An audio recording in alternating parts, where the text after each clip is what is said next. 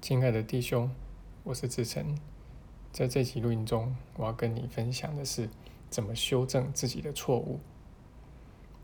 此前呢，我们曾经有一集音频呢，跟你讲到的是这个学习就是不断的修正。那么我们那一集音频中是以飞机的航道为例，那飞机因为受到天候的影响，那么其实在飞行的过程中呢，每分每秒都会偏离航道。那么它必须不断的把自己修正回原本的航道上，那么靠的当然就是这个自动驾驶的一个程式，以及机师和副机师的这么一个监控。那么我们在修行的过程呢，其实跟飞机在飞也很相似，小我会不断努力的让你去偏离这个飞行的航道。那偏离有没有要紧呢？其实并不要紧，就跟飞机一样，再把航道修正回来就行了。那么当然，现在我们的问题是怎么确保自己每一次都能够修正的回来呢？这个航道。那么以飞机来说呢，至少就有两方面嘛。第一方面是说，这个自动驾驶的程式，它的编写是正确的。然后再来就是机师跟副机师呢，他们受到了长足的训练，那甚至要是非常经验老道。那这样的话，不管发生什么事情，他们都可以即刻做出正确的反应。那么，其实学习的过程也是这样的。那这个正确的自动驾驶程式，以及正确的一个训练呢，其实就好比是一个究竟的法门。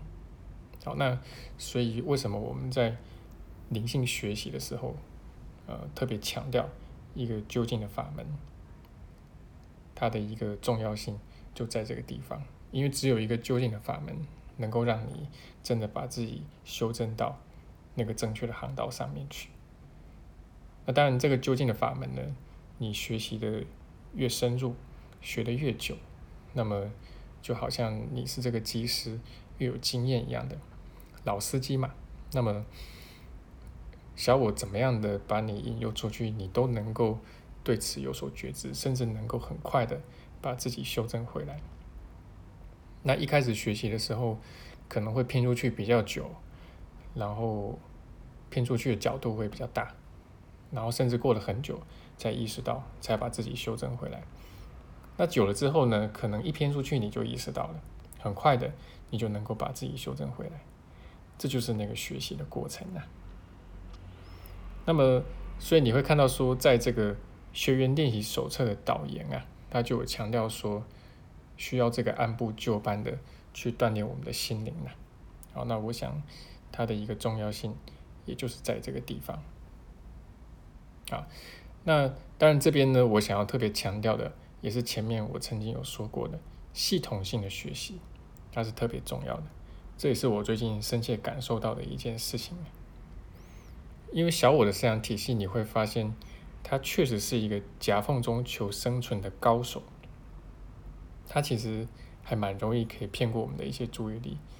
那小我呢，其实也特别特别善于假装成圣灵，啊，就像这个以以往的基督徒讲的这个，很魔鬼常常会这个假扮成为圣灵啊，甚至假扮成为上帝是一样的。OK，所以呢，这个系统性的学习啊。它就会特别重要，因为当你的学习越有系统的时候，那么你对小我的觉察就越没有死角，然后那你也就越能够去辨认出小我的思想体系。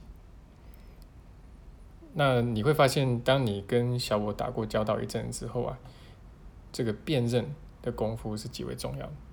虽然说把小我认出来，觉知到小我，跟你真的能够以及愿意宽恕小我。这还是两回事，但是辨认小我是宽恕小我的第一步嘛，好是它的必要条件。那小我被认出来，啊，就好像他躲在黑暗里面，然后被你用手电筒照见的时候，那你会发现小我要在更多的去作怪跟兴风作浪的可能性就会减低很多了。那么落实到具体的学习场景呢？你说这个？系统性的学习是怎么样的？那以我过往的经验呢？哈，大概比较重要的就是包括奇异课程的基本架构，还有基本观念。基本架构就是这个四层分裂，还有我所介绍的这个宽恕四步骤。哦，那它可以让你呃比较完整的把奇异课程的体系把它架构起来。那么这个也是我自己在开工作坊的时候啊，会跟学员深入来剖析跟学习的。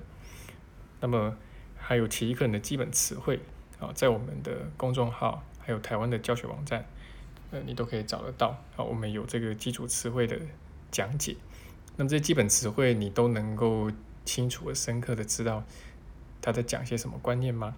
啊，这个也是学习的一个很重要一环。然后再来，当然就是这个练习手册一天一课的操练，然后还有这个正文的研读。啊这个呢，其实都是系统性的学习的一部分。但其余的部分呢，就是要你下愿心去宽恕，好去操练，然后用心去体证。当然，并不是说你把奇迹课程前后读了很多遍，好，那么你的宽恕功力就会很高强啊。因为宽恕它真正需要的还是我们的愿心嘛。也就是说，你必须在生活中确实去活出那个宽恕，而不只是说。把这些概念观念都学在头脑里面，然后用嘴巴去宽恕。但我也遇过一些就是很重感受的人，所以你只要稍微跟他讨论一点观念啊、理论啊，呃一些比较深、比较细致的部分的话，他就会很抵触，然后他就会编出一大堆借口跟你说这些都是头脑，然后说服你这些都不需要讨论。那我在心灵圈其实也遇过不少像这样的人，包括有一些，呃，其实是没有深入学习过奇异课程的人，对奇异课程有一些批评，也是因为他的文字很多，然后看起来很难读，好像有很多很头脑的一些理论在里面。